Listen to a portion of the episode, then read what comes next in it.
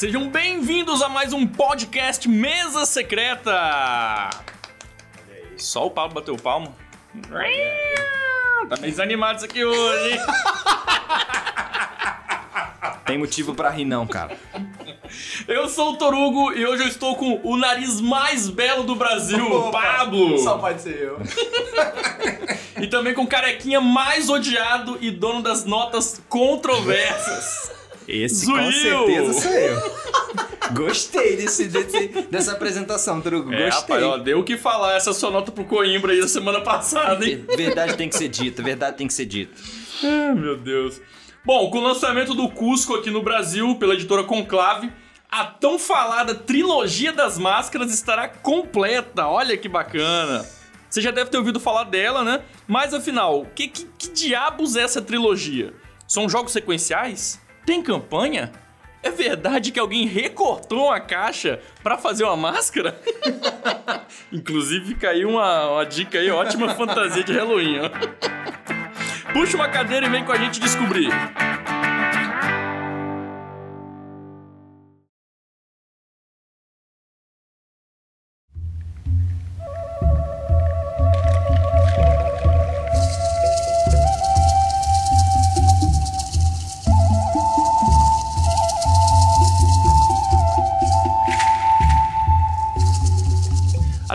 Das máscaras são três jogos que foram criados entre 1999 e 2002 pelos designers Wolfgang Kramer e Michael Kisling. O Kramer talvez você não conheça, mas ele foi o responsável pelo clássico El Grande e pelo divertido Peggy 6. Já o Kisling ficou bem famoso aqui no Brasil pelo jogo Azul de 2017. Os jogos da trilogia ganharam esse nome devido às máscaras nas capas, que fizeram parte da primeira versão. E são máscaras que remetem aos povos nativos da América Central. Tikal, da máscara verde, Java, a vermelha, e Méxica, da máscara azul. Em sua reimplementação, Java ganha o nome de Cusco, reforçando a lógica geográfica da trilogia. Zuil, explica melhor aí essa mudança de nome. Então, a gente fez uma pesquisa minuciosa pra tentar entender por que diabos eles estão tentando mudar o- ou mudaram o nome do jogo, né? Mas o que a gente encontrou fez muito sentido. O jogo inicial, que é, é, remetia da máscara vermelha, né? Que inicialmente ele se chamava Java. O jogo era ambientado situado em uma ilha da Indonésia. Só que qual foi a lógica que eles pensaram? Pô, os dois jogos são aqui da América Central. Um é lá da Indonésia, por que, que a gente não tenta fazer isso e tenta incorporar isso tudo aqui na América para que, fica, que fique pelo menos mais, mais geograficamente bem localizado, né? É, faz e pra, todo sentido. né? é, e para dar uma, valor, uma valorizada, assim, né? E a galera já, já tava chamando de trilogia das máscaras, né? Nessa, nessa época, né? É, exatamente. E, e qual que é a lógica? Então o Mexica passa a falar dos astecas, como sempre fez, o Tikal dos maias, e o Cusco, então, nessa nova reimplementação, ele fala dos incas, que é o... Pra quem nu- nunca viu o jogo e não sabe, é exatamente aquela ideia de Machu Picchu, das, de uma cidade construída nas alturas, e o jogo tem toda essa temática que mais pra frente a gente vai comentar, das peças que são empilhadas uma em cima da outra, então conseguiu encaixar muito bem. Então, apesar da temática ser um pouco superficial, você não chega a aprender história, né? Você não vai, ah, tipo, ah, sei tudo agora do Peru jogando. É porque é um jogo euro e o jogo ele tem uma temática um pouco colada ali de forma superficial. Mas é inquestionável que a, que a temática tá ali, que você consegue observar e as geografias, né? Essa figura 3D que eles conseguiram colocar no- nos jogos é muito interessante. É, que você vai colocando as pirâmidezinhas, né? Vai... É, isso aí, é isso aí. Mais pra frente a gente deve falar. E eu vou te falar que foi um marketing pesado, né? Porque trilogia das máscaras, você pensa assim, caraca, bicho, tem toda uma história envolvida. Foi ver, é que tem três capas com capa, Mas é- com mas essa- desenho com máscara nela. Mas essa coisa da tri... Essa coisa de trilogia das máscaras, acho que foi mais da comunidade, né? Não sei se... foi. É, é, é, tanto nas pesquisas do BGG, lá tá tudo assim. Considerado um dos jogos, também titulado um dos jogos, mas o- os próprios designers, pelo menos eu não encontrei nada onde eles fizeram pensando, ah, já sei, vamos fazer três jogos se- que vão ser feitos em sequência Mesmo praticamente. porque se fosse dos designs, os, os novos jogos também sairiam com as máscaras. É, Pois que, se- é. que Exatamente. utilizadas. Bom, a gente já falou nesse podcast sobre o Five Tribes, que era ambien- ambientado nas Arábias, E dessa vez a gente vai trazer jogos das Américas, É né? isso aí. Pablo, diz pra mim por que, que essa trilogia é tão importante assim, se é que ela tem alguma importância, né? Rapaz, pode não ser importante, mas no meu coração é.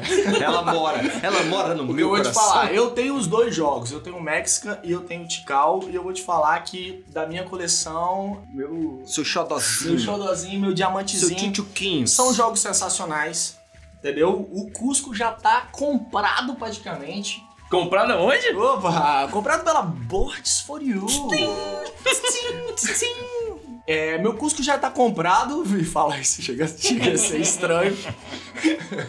Mas por que, que o jogo é importante? O jogo é importante por duas questões, cara. O controle de área e o ponto de ação deles. Todos os três jogos, eles têm essa característica em comum. E são características extremamente importantes no jogo. Revolucionárias, né? Pô, cara, com total. Você tem uma quantidade X de pontos que você pode usar da forma que você achar melhor, dependendo da sua estratégia. Bom, então, cada turno os jogadores têm X pontos pra gastar e fazer as ações. Da forma que ele achar melhor. É, cada ação custa um ponto, dois Exata- pontos. exatamente. Aí vai gastando da forma que ele quiser. Exatamente. E o que eu achei interessante é que ele manteve um, um pouco do, do design ali nos três jogos, né?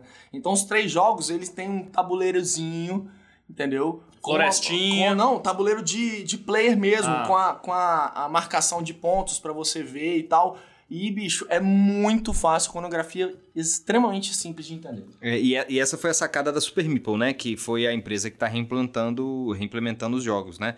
Ela tentou dar uma, uma... Eu não entendo muito, eu deixo isso para vocês que são especialistas. Mas ela deu uma identidade é, é, é visual comum entre os Total. jogos, tem uma iconografia comum entre os jogos. O board, como você falou, onde tem o preço ou o custo das ações é comum entre os jogos, enfim, a- os manuais são estruturadamente comuns entre os jogos, os exemplos do lado direito. Eu, eu acho que ela conseguiu de fato aproximar os jogos e tornar eles ainda mais uma trilogia. sim. É, e faz todo sentido, né? As versões antigas tinham as máscaras em comum. né? Hoje eles têm a capa, se você olhar a capa dos três jogos, ela já tem uma, uma Uma identidade um, um visual. feeling parecido, né? Não tem as máscaras, mas tem a mesma arte, tem a, a mesma pegada ali visual. Não, eu digo até por mim, porque o primeiro jogo que eu comprei foi o Mexica. Eu comprei o Tikal justamente pelo Tikal ter a mesma identidade visual. Eu falei, ué, os jogos, os jogos têm alguma correlação? Nem Tipo, sabia, né? Será que são pare- sequências? parece- é, será que é uma segunda temporada com outro nome? Aí depois eu fui descobrindo e tal. E, e, bicho, é muito maneiro. E, cara, tem o controle de área também. O controle de área é sensacional do jogo. Eles fizeram uma reimplementação do controle de área que, bicho, deixou o jogo muito gostoso, deixou o jogo maneiro. E, cara, a forma de você pensar agora é completamente diferente. Entendeu? Antigamente nos wargames você, você expandia, você começava num território e ia expandindo. E agora cada território não quer dizer que é seu.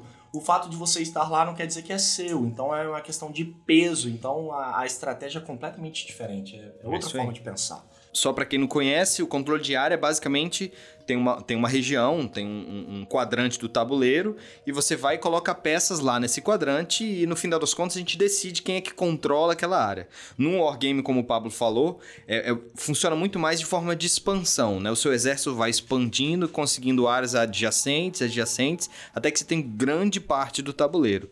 Nos, nos três jogos da, da trilogia das máscaras, isso é, foi um pouco reinventado, porque tem como você compartilhar uma área com alguém, enfim. Mais pra frente a gente vai explicar mais, mas isso de fato é, é, deu, deu uma, uma, uma cara nova ao controle de área, é, diferente desses wargames É, antigos. você vai subindo na pirâmide, né? É, exatamente. Ou subindo na pirâmide, ou, ou, ou de- abandonando terrenos que não te dão tantos pontos, que é uma coisa diferente. É isso aí.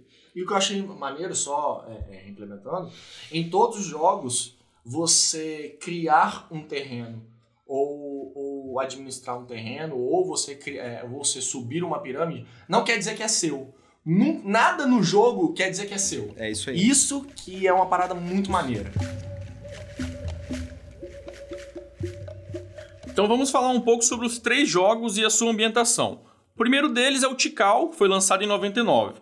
É um jogo ambientado na América Central, onde os jogadores interpretam exploradores adentrando a selva em busca de templos e tesouros maias perdidos. Em sua vez, cada jogador insere um tile no mapa e então, gastando os pontos de ação que o Pablo citou, move os seus meeples explorando a selva. Sempre que um tile de vulcão aparecer no jogo, acontece uma pontuação. Quanto mais tiles você tiver sob seu controle, mais pontos. O negócio é sair espalhando boneco no mapa. Rapaz, essa essa é a mágica, esse é o, o tchan desse novo controle de área. Porque você vai utilizar, a, a ideia é você explorar o, o máximo de tiles que você conseguir. Então, às vezes o cara tá comandando um tile, mas você tá ali, você vai e você explora aquele tile também para comer um pouco daquele ponto. E exemplo, um exemplo claro é o seguinte: não vale a pena, por exemplo, você gastar 5 meeples para ganhar 4 pontos. É muito melhor você gastar um meeple para ganhar 2. Lógico. Então é uma questão de balanceamento ali, entendeu? No jogo. E também o Tikal tem as cabaninhas. O que, que são as cabaninhas? As cabaninhas são onde nascem os meeples e para onde você consegue descansar os meeples, entendeu? Então os meeples que você vai conseguindo, ele vai nascendo na cabaninha. E você tem duas cabaninhas para estruturar durante o jogo, no tabuleiro inteiro, entendeu? Então você, é mais uma forma de você administrar melhor essa exploração, entendeu? Então, cara, tem que espalhar boneco sim, não tem outra forma não. Mete o boneco no tabuleiro. Mete boneco. É, e o tesouro no jogo que você explora funciona como um set collection. Você tem que acumular diferentes objetos que vão te dar uma pontuação fixa em todas as fases, além da pontuação variável do controle de área. O jogo tem um modo com e sem o leilão de tiles. E já vimos algumas críticas que falam que o, modo sem leilão é muito fraco. É. Zuzu, nosso chato de plantão, chegou a sua hora de brilhar, hein? Manda pra mim, manda Para pra jogadores experientes, vale a pena jogar sem leilão? Vai que é tua. mim. Nem lascando. O leilão é crucial para uma segunda partida do jogo. E eu vou explicar por quê. Eu até entendo que nas primeiras partidas, para entender as mecânicas e para entender as ações do jogo, vale a pena você jogar com a aleatoriedade dos tais, né? Que É basicamente menos, é menos coisa pra você ficar pensando. É, exatamente. Basicamente, tem- eh, os tiles têm letras, aí você vai, vai comprar em sequência e pode ser que você pegue um tile bom, pode ser que você pegue um tile ruim, pode ser que você pegue um tile de tesouro e fica aquela aleatoriedade. Mas quando você começa a, a, a- a avançar o nível dos jogadores, você percebe que se você for a pessoa que comprar o vulcão, você tem muita vantagem. O vulcão pontua. Por quê? Porque imediatamente quem compra o vulcão é a primeira pessoa a pontuar na rodada. Então ela vai e pontua. Seguindo na ordem da mesa, a segunda pessoa à esquerda dele vai pontuar e assim sucessivamente. A última pessoa, a pessoa que está na ponta, na fase de pontuação, sempre vai pegar os tiles cheios. E isso é uma desvantagem. Então, como que o jogo tentou resolver isso? No início da rodada, você abre os tiles e eles vão ser leiloados pelos jogadores da mesa. Então, se você quer pontuar o vulcão, você vai pagar em pontos de vitória. Imediatamente você volta os pontos de vitória e arremata aquele tile para você. Aí você vai pontuar. Então ele dá uma balanceada. Você vê, o primeiro, se você quer pontuar primeiro, você teve que pagar em pontos. Então você sempre vai ter que dar uma estudada aí ou, ou, ou vai se balancear para saber quando que você vai pagar muitos pontos para poder pontuar. E isso de fato balanceia o jogo e deixa o jogo mais, mais, é, é, mais justo para os quatro, quatro jogadores, não importando tanto a ordem de mesa. Então essa dica aí eu acho que é, que é primordial, assim, pra quem tá jogando o jogo. É jogar ele pela primeira vez pra entendimento dos tiles. Por quê? Porque, cara, você entender os pesos dos tiles na hora de você jogar de novo de forma avançada, pra você entender o leilão e saber que aquele tile vale a pena você gastar uma quantidade de X de pontos, é extremamente importante. E não se preocupe, porque a gente fala modo avançado, parece que o jogo, tipo, Ficou mais difícil, fica mais né? difícil. Não. Não, O jogo não muda em nada com relação às ações.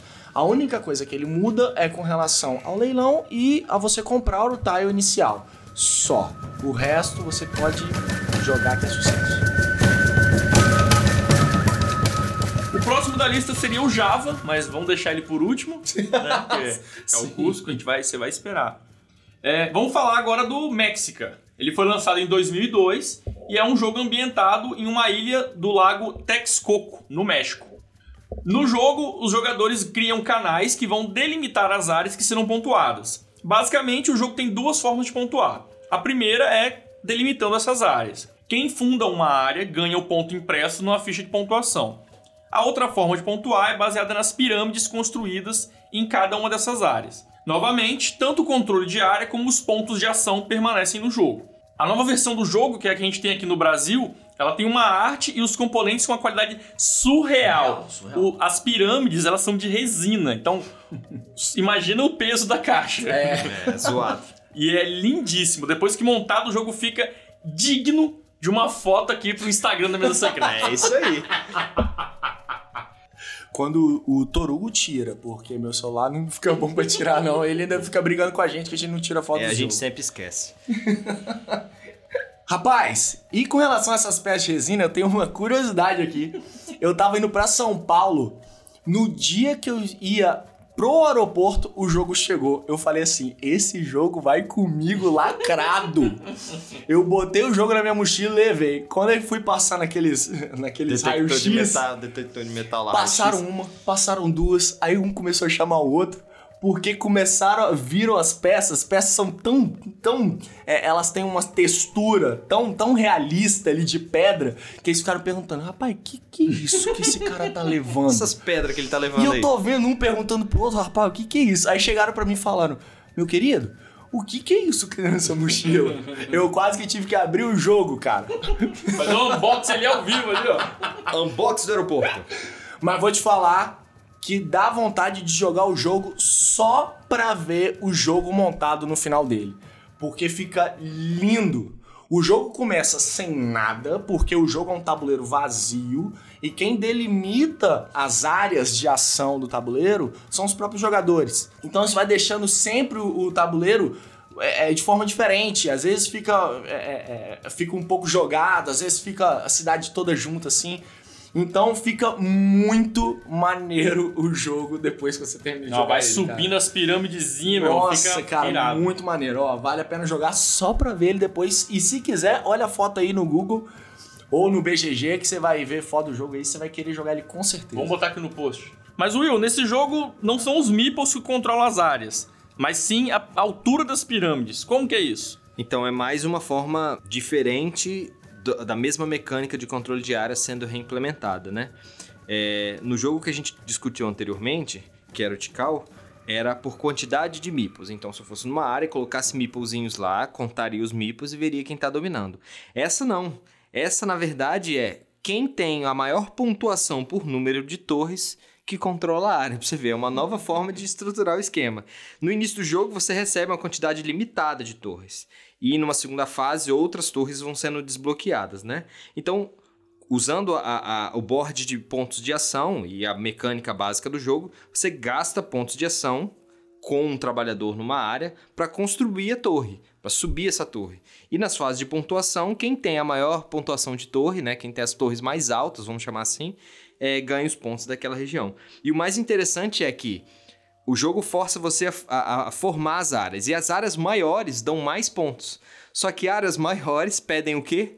Mais torres. Então são as áreas que vão ser mais disputadas. Então, como o Pablo falou, no fim do jogo ficam diversas torres nas áreas grandes, tentando disputar ponto a ponto quem vai ser o controlador daquela região. Novamente.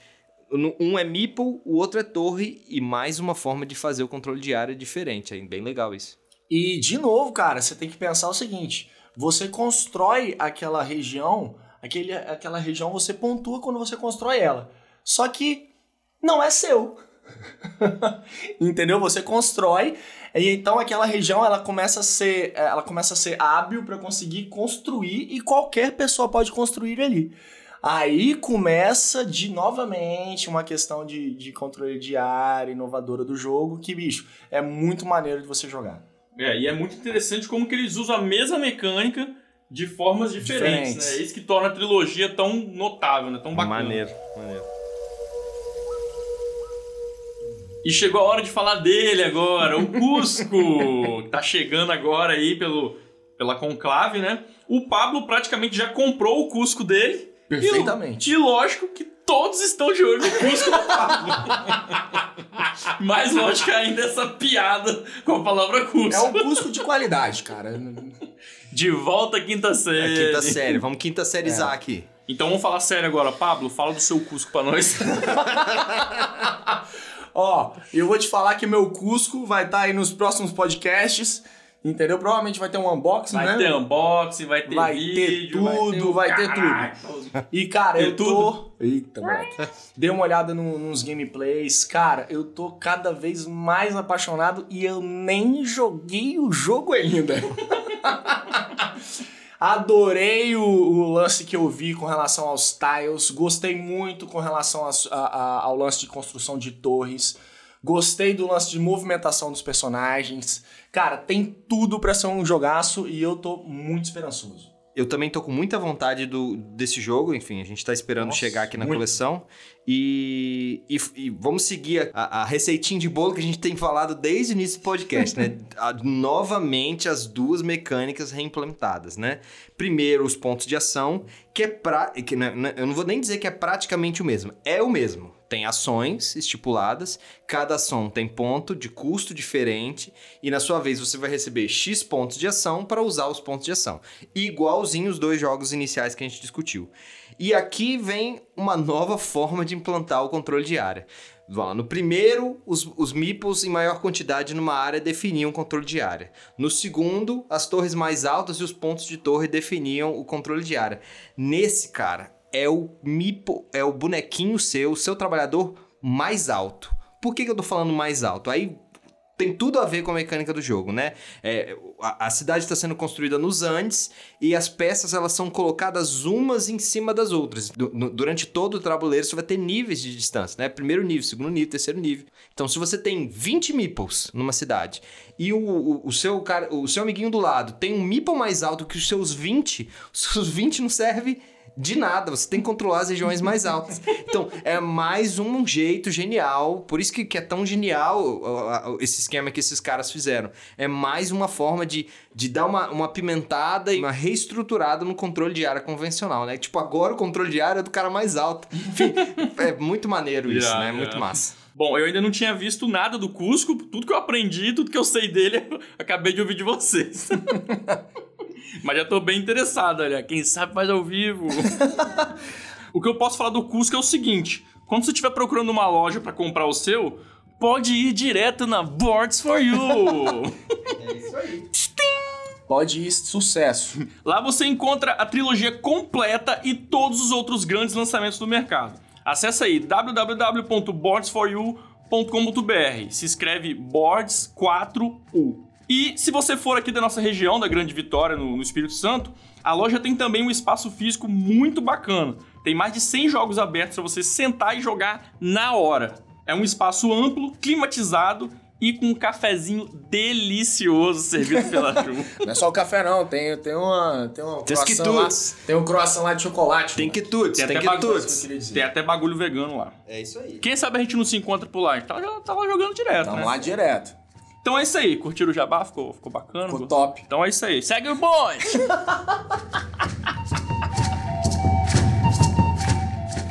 Bom, agora você já conhece um pouquinho de cada jogo e a editora Conclave está trazendo para o Brasil a trilogia completa. Mas cadê as máscaras? Porque eu olhei a capa dos jogos e não vi máscara nenhuma. Que porra é essa, jogo? Pois é, né, cara? Na reimplementação, as máscaras tão características do jogo base acaba- acabaram sendo substituídas por imagens ilustrativas, como a gente falou. Eu, como colecionador apaixonado, eu sou louco pelo Kramer, pra mim é o, é o designer que, que mais consegue me tocar nos jogos. Eu ainda sonho um dia de ter toda a trilogia original. Inclusive, até contar pra vocês um, um- um esquema, né? Eu, eu tava viajando e eu encontrei o, o, o Tikal original, com a, com, a, com a reimplementação dele, mas com a capa original. Só que tava muito caro. e quando a gente faz essas viagens assim, não tem tanto dinheiro pra consumir. É Mas. aí que a gente mede o amor aí, É, a gente mede amor. Mas eu juro porque eu fiquei tentado. Eu- Eu cheguei pro meu irmão e falei, cara, eu preciso comprar esse jogo. Ele falou, "Ah, compra, cara, mas se eu comprar vai faltar no fim da viagem. Mas enfim, eu acho que hoje é muito mais questão de colecionador, enfim, de. de, de de você gostar mesmo, de você ter na prateleira as máscaras originais. É um sonho, mas eu entendo que a galera hoje tá em outra pegada. É, até porque a- as, as novas versões, os componentes são muito, mais muito bonitos. melhores, né? muito melhores. As pirâmidezinhas dos outros jogos era de plástico, agora é porra de resina, É, bonitão. A nova editora, de fato, revolucionou Não, e, o jogo e destruiu, ficou cara, muito bacana. bom.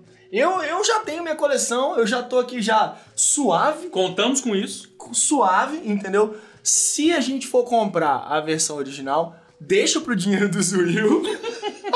Não faz Muito- questão. porque a Muito minha já obrigado, está amigos. top. Muito obrigado, amigos. Fico feliz aí.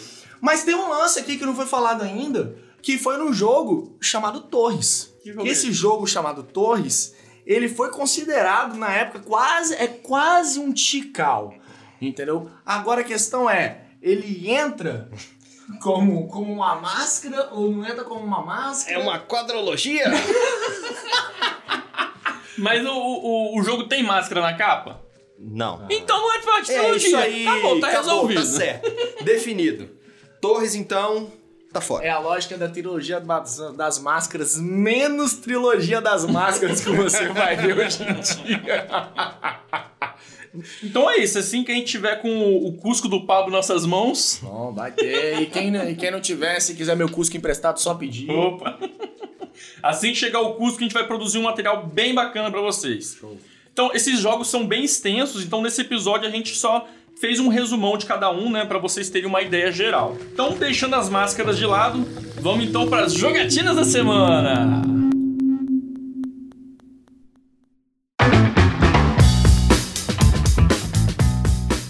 Começando aí pelas jogatinas, Zuzu, o que, que você teve jogando aí durante a semana? Eu joguei um xodozão meu do Nisa, joguei o Tigres Eufrates, tava um tempo. Na verdade, eu tenho um amigo que tem um Tigres e a gente se fala do Tigres, é apaixonado por Tigres, mas a gente nunca tinha jogado junto. Você tem um amigo que tem o Tigres e tem um outro que tem o Eufrates? Aí, Desculpa, eu queria pedir desculpa. aí acabou que, que eu falei, cara, Hélio, vamos sentar logo. Hélio da Tabuleiros BR, hein? Cara, vamos sentar logo e jogar isso que, enfim, já, a gente já tá se, se, Deu. se bicando há tanto tempo, enfim. Aí marcamos, jogamos. Primeira partida, muito tempo. O Tigres estava muito tempo no armário, acabamos jogando com alguns erros. Aí jogamos a segunda partida certinho, filé, treta gostosa que o- só o Tigres pode proporcionar pra gente. É sempre que eu jogo o Tigres é, é- é com erro, porque até hoje esse jogo não entra na minha cabeça. Joguei o Birmingham, que enfim, dispensa apresentações, comentários, grande que Birmingham. paixão.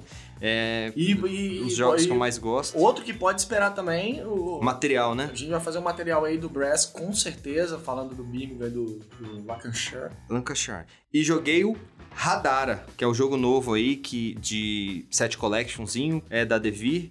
É, achei um jogo bom, achei um, um- um jogo ótimo, de, um ótimo gateway, assim, dá pra você ensinar rapidamente as pessoas. É, é, no início você até acha que é uma compra de cartas aleatórias, mas tem uma lógica por detrás, assim, faz Eu muito também- sentido. Também joguei e gostei muito. É, eu também. Todo mundo jogou aqui, né? Eu fiquei bem surpreso com o jogo. Eu já tinha visto algumas opiniões aí pela internet falando que o jogo realmente surpreende. Eu fui surpreendido. Eu achei muito bacana o lance das compras das cartas, né? Todo, todo turno, é, todo mundo. Você compra duas cartas, escolhe uma, a que sobrar vai para um monte. E depois vai ter uma rodada que todo mundo vai comprar essas cartas que foram descartadas, né? Eu achei muito bacana isso. É, eu também. É, é um jogo gostosíssimo de jogar, muito bacana. É, e não tem como não deixar de comparar com o Seven Wonders, né? O É. pessoal tá comparando muito. É que tem. é, é, ele tira o draft da mão, mas joga o draft num, num reloginho Pra no meio mesa, do né? tabuleiro. Mas no final das contas, é, eu consigo é, é, imaginar os dois jogos numa coleção. é, é, são mecânicas completamente diferentes.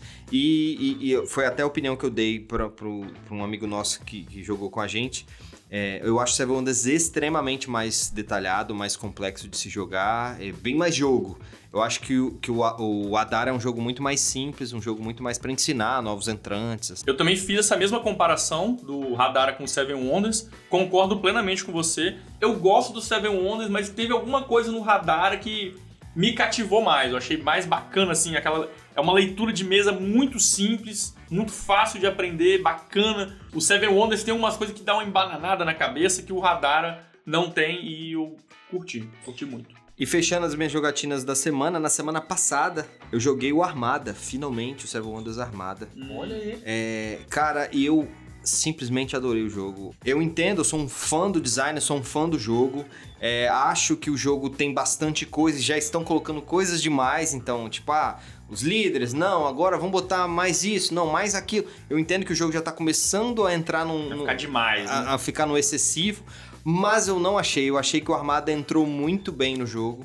Que entra um tabuleirinho assim original, é um, tab um tabuleirinho ao lado, com os barquinhos, e quando você baixa a carta das castas ou faz maravilhas, você sobe na trilha daquele barquinho que vai te dar pontos no fim do jogo. Eu, ach eu achei que coube muito bem, e, e, e, e digo mais, para jogadores experientes, eu prefiro nem jogar mais sem o É, Armada. eu Ficou, também- ficou muito bom. Eu joguei também com vocês. É, realmente, é, é uma ótima adição ao jogo. Ele parece que embanana um pouco, assim, fica um pouco demais, mas ele fica muito gostosinho de jogar, né? Eu achei que deixou o jogo mais, mais leve. Ah, mais, legal, legal. Menos, menos dinheiro curto, você conseguia fazer mais coisa. Uhum. Achei bacana. Agora vamos ouvir do Pablo aí, o que, que ele jogou. Oba! Rapaz, eu joguei dois jogos que eu gostei bastante, que foi o Wingspan, que eu não tinha jogado ainda. Que Gost- vergonha, Pablo. É, rapaz. realmente. Passarinho! Que som é esse? Então, eu esperei, eu esperei Torugo assobiar aqui o passarinho. Obrigado. Então, gostei muito do jogo. Cara, arte não tem o que discutir. O o Wingspan é muito bonito, as peças são muito bonitas, o lance lá da, da torrezinha de dados muito maneiro. Gostei das cartas. Mas eu joguei o New York 1991 também. O que, que uma coisa tem a ver com a outra? Joguei no mesmo dia. E por incrível que pareça, New York, é infinitamente mais simples. É um jogo, cara, quase de entrada. Mas, bicho, me diverti muito mais do que o Wings- com Wingspan. É. Nossa, um jogo muito maneiro. É um jogo que você. É um Tetris, é um Tetrisinho. Que você tem as peças ali da- da- das, das cidades. Que você vai encaixando relacionado a uma carta que você pega de um blueprint. Entendeu? Só que o que eu achei maneiro é que você vai alocando os seus trabalhadores, deixando aquele espaço ali para uma compra, uma construção de cidade de um, um momento futuro. E você pode demolir a cidade para você construir mais cidades. Então, o que eu achei que fosse um jogo extremamente simples, acabou sendo um jogo muito gostoso, divertido e, cara, e pensante, um jogo estratégico. Vale a pena jogar. Tá aí minha dica. Boa, Bacana. boa. E, bom, o que eu joguei foi o Radar, né, com vocês, né? E eu joguei também dois jogos que eu peguei na, na Math Trade que rolou aqui na região sudeste. Inclusive vai ter. Inclusive, Tá saindo um vídeo aí pra quem tiver interessado. É, e esses dois jogos são o Quadrópolis e o London. O Quadrópolis eu já tava de olho há muito tempo, e eu tô- ainda tô em busca do, do meu jogo de cidade, dos meus sonhos. Que, Ainda. fique, que fique registrado que ele jogou Subúrbia e passou pra frente. É, então, Hashtag é. falei. É, o Subúrbio foi embora da minha trade aí. Bom, aí eu joguei o Quadrópolis. é, ainda não é o jogo que eu tava procurando, mas é um jogo bem bacana. Não é um jogo muito complexo, ele é bem, bem simples, na verdade. Mas ele é muito gostosinho de jogar, muito Isso é bacana. verdade. Cada jogador vai construir sua própria cidade num grid ali, acho que é 4x4, 5x4, alguma coisa assim. 5x4. É, e vai ter uma oferta de prédios no, no meio do tabuleiro, né? Então, na sua vez, você vai pegar um engenheiro, você tem engenheiro de 1, 2, 3 e 4.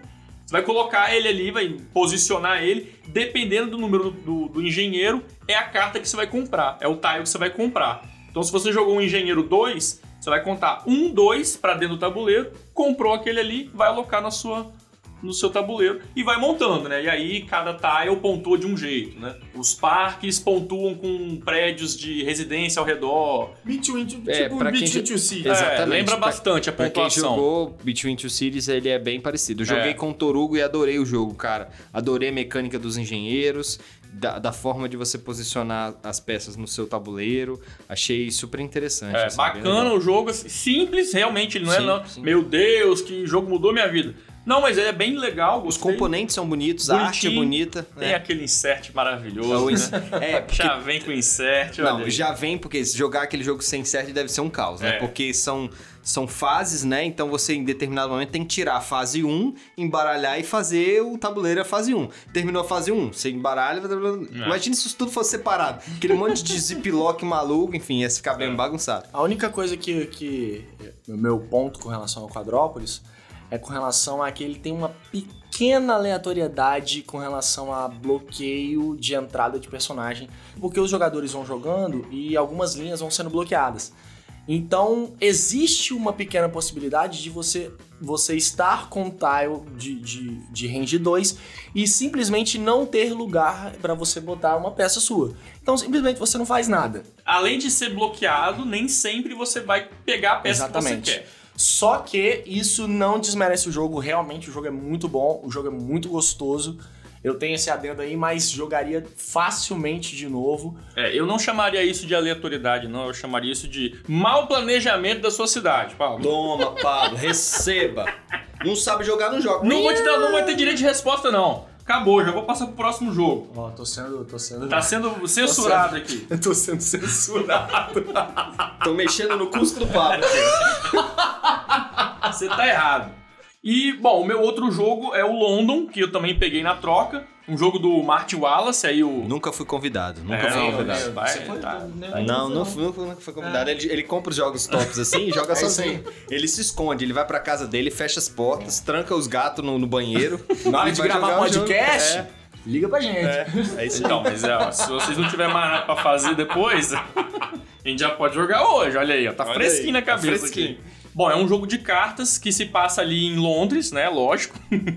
Na... Em 1666 teve um grande incêndio ali e aí os jogadores eles são arquitetos que vão reconstruir a cidade. Então você vai comprar cartas, vai pagar um custo aí para baixar ela e vai gerenciando isso, né? O interessante do jogo é você- na hora que você baixa as cartas, você vai fazendo pilhas. Então você faz quantas pilhas de cartas você quiser. Na hora que você for baixar uma nova carta, você pode colocar uma carta em cima da outra ou colocar do lado, né? Fazer uma nova pilha. E aí, na hora que você for ativar as cartas para ganhar os benefícios, cada pilha que você montou vai te dar um token de pobreza.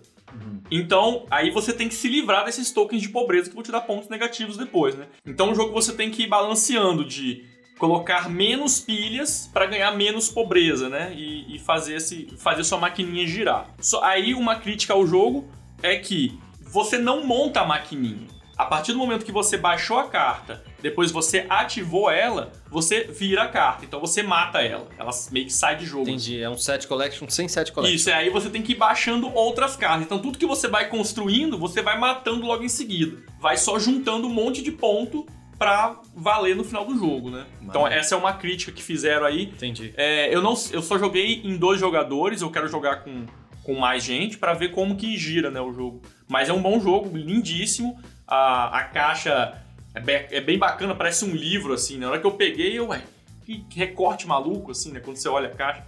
Bem legal, qualidade impecável. tá Cheio, aí. cheio de pedigree, É, bem cheio de bacana. pedigree, Martin. Wallace, enfim. Muito bom.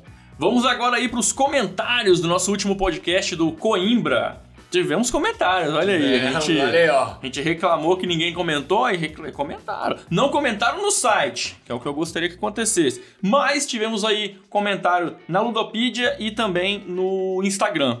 Então aqui na Ludopedia o Evieira, ele falou o seguinte, que ele curtiu aqui a proposta do nosso podcast. Muito obrigado. Valeu. Muito obrigado.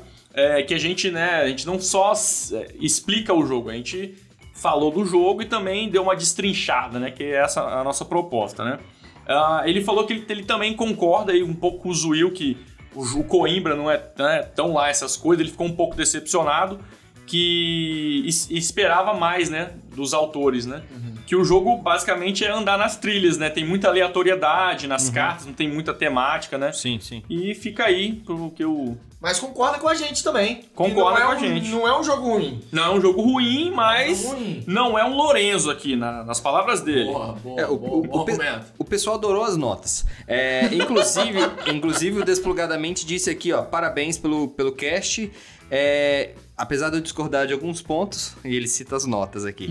Mas é isso aí, Desplugadamente. Eu acho que discordar, esse é o intuito da gente. A gente não é, não é dono de nenhuma verdade, cada um aqui tem uma opinião. O Desplugadamente fala o seguinte, que a gente no, no podcast cita que a fase era simultânea, mas na verdade é, ela acontece na ordem de turno. É porque no, no momento em que a gente citou isso, a gente entendeu, até jogando o jogo, que não, a fase E não influencia muito um jogador no outro, então ela poderia até mesmo ser jogada individualmente, é, é, simultaneamente, ao mesmo tempo. É isso aí. Só queria, só queria fazer uma adição aí com relação ao pessoal do Desplugadamente.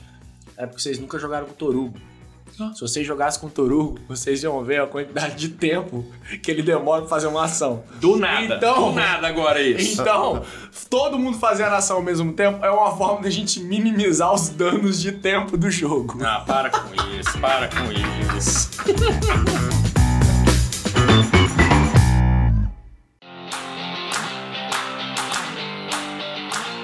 Bom, galera, então esse aí foi o nosso papo sobre a trilogia das máscaras. Cusco tá chegando aí, não deixe de pegar o seu. E espero que vocês tenham curtido. Não se esqueça aí de se inscrever aqui no nosso podcast, que tá disponível tanto no Spotify, Apple Podcasts, Google, tá aí tudo quanto é lugar.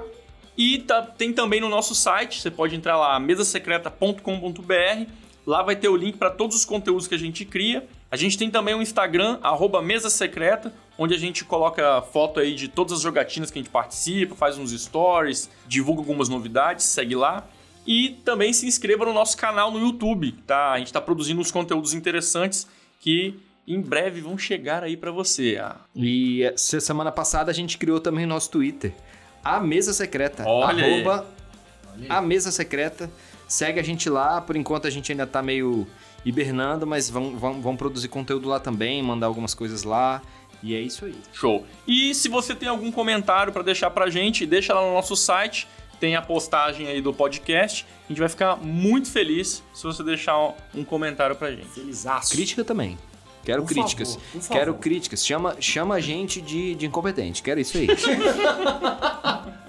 Muito obrigado você que ficou com a gente até agora e não se esqueça que aqui na mesa secreta sempre tem espaço para mais um. Até mais. Isso aí, valeu, galera. Falou!